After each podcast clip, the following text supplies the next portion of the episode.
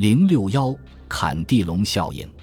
坎蒂隆效应，简单来说就是货币非中性，货币供给数量的变化，随时影响着不同商品的相对价格，从而引导着财富的再分配。用今天的标签来说，就是货币数量理论。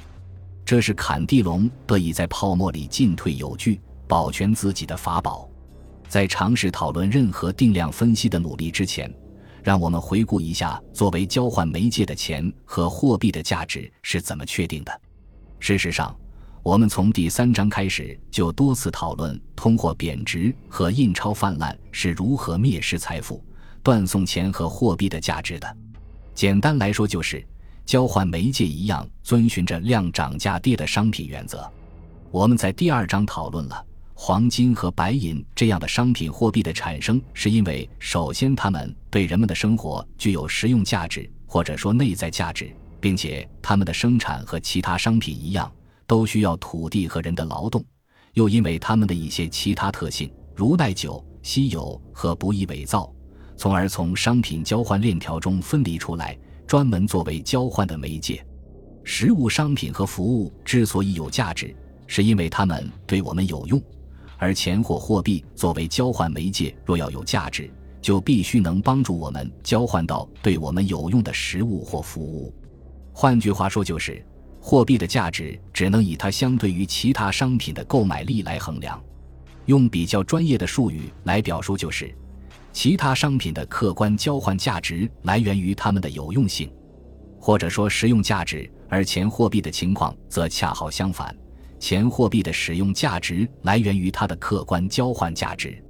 钱作为交换媒介，能够换来商品这一特性，就自然让人们产生了对钱的需求。人们对钱的需求不仅产生在交换的那一刻，人们之所以攒钱存钱，是预见将来某个时候对实际商品有需要时，钱这个一般交换媒介可以换回来所需要的商品。由此就很容易理解。在同样的货物和服务的供给下，交换媒介，无论是钱还是货币数量的增加，一定会导致单位媒介价值的降低。而这种数量上的认知，在理论上到了十四世纪才开始确立。从古希腊的亚里士多德到中世纪最有名的经院哲学家托马斯·阿奎那，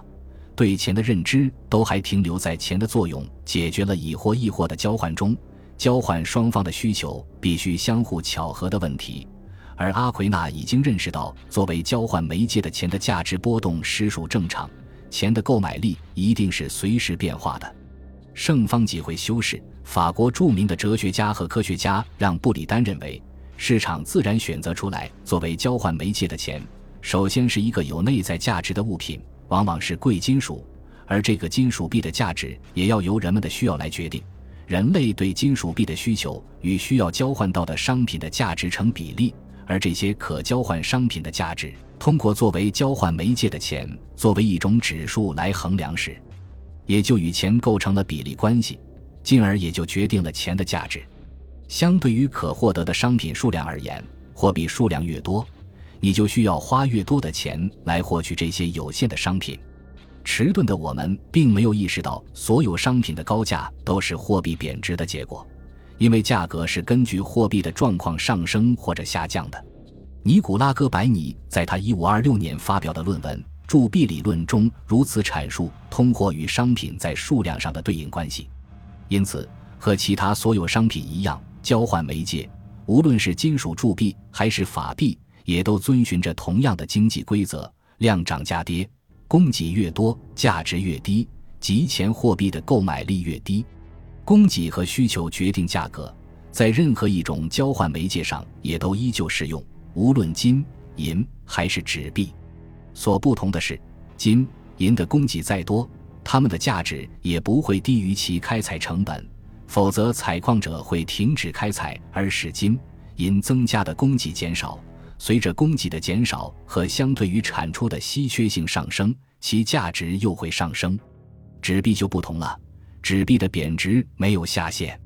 不仅如此，某种纸币一旦退出流通，就无法再次进入流通。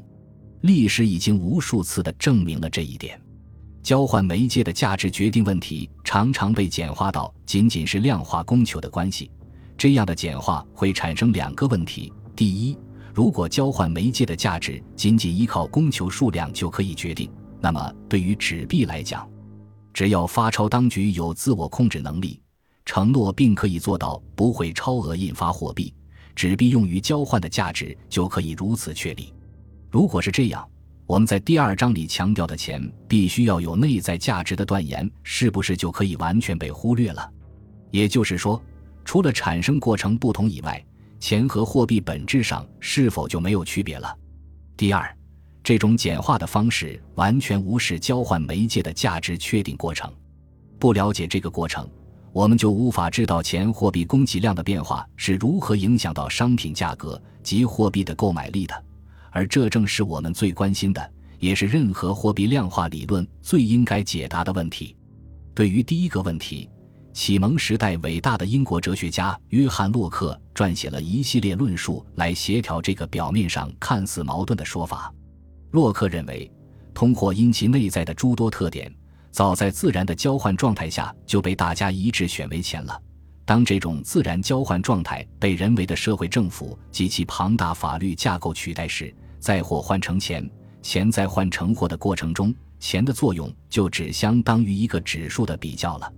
然而，在一个国际市场上，自然秩序依旧主导并凌驾于人为架构之上。因此，钱的内在价值依旧起决定性作用，因为一个国家就如同一个家庭，如果消费的多，产出的少，填补亏空必然要借债，而还别的国家的债是一定要用真金白银的。说白了，洛克的意思就是，一国政府法律只能管自己地盘上的事，跨越国界就还得回到事情原本的自然法则中去解决，毕竟。一国君主或政府拿着另一国超出自己的产出能力而引发的抑制信用的风险还是非常大的。这样想来，要是哪天出现一个凌驾于各国政府之上的世界政府，那可就是一个细思极恐的事了。虽然洛克没有说明就一个国家内部而言，政府如何可以恪守在任何时候都不会人为的超额增加货币供给。但是他对钱和商品、服务的数量关系却得出了相当明确的结论：总货币供给量的变化只会导致所有价格按一个统一比例变动，短期货币供给量的上升不会导致各种商品的相对价格发生改变。也就是说，如果有一天政府将货币供给量翻了一倍，市场上所有商品、服务的价格也同样会翻一倍。用今天的经济学术语来说，就是。货币是中性的，即货币数量的增加没有改变市场上各类商品的相对价格。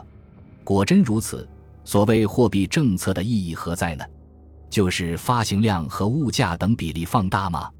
坎蒂龙同样认为，一个国家硬通货的增加会相应的增加这个国家的消费，并逐步推升价格。但是他显然不认同洛克这个定量的结论，他质疑道。货币供给的增加是通过哪种途径和以什么比例提升价格的呢？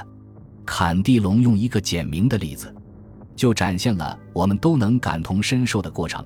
如果硬通货的增加来自国内的金矿和银矿，这些矿主、企业家、熔炼厂主、精炼厂等相关人员会就会随着他们利润的增加而增加消费，他们的家庭会消费更多的肉、红酒和啤酒。他们会越来越习惯于穿更好的衣服，用更精致的亚麻面料，将房子装饰得更华丽，购置其他令人渴望的商品。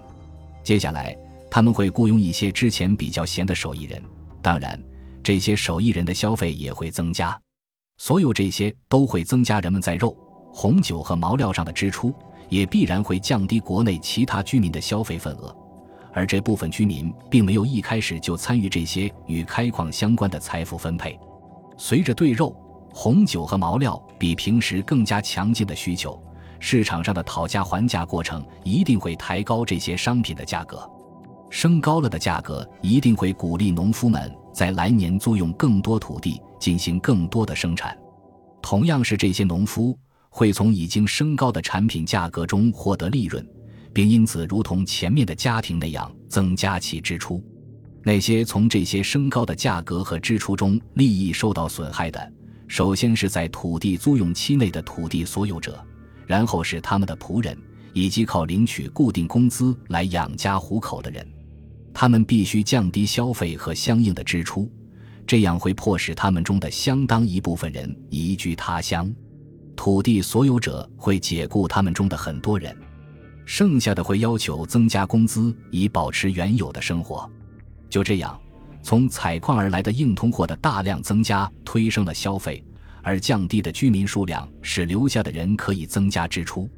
如果钱依旧源源不断地从矿里挖出来，大量充裕的钱会推升所有东西的价格，甚至土地所有者在续约地租时都会大大提升租金，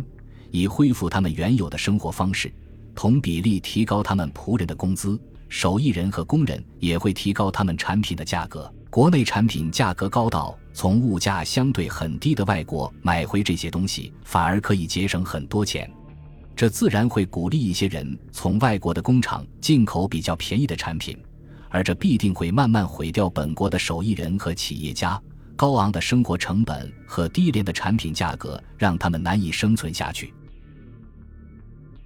本集播放完毕，感谢您的收听，喜欢请订阅加关注，主页有更多精彩内容。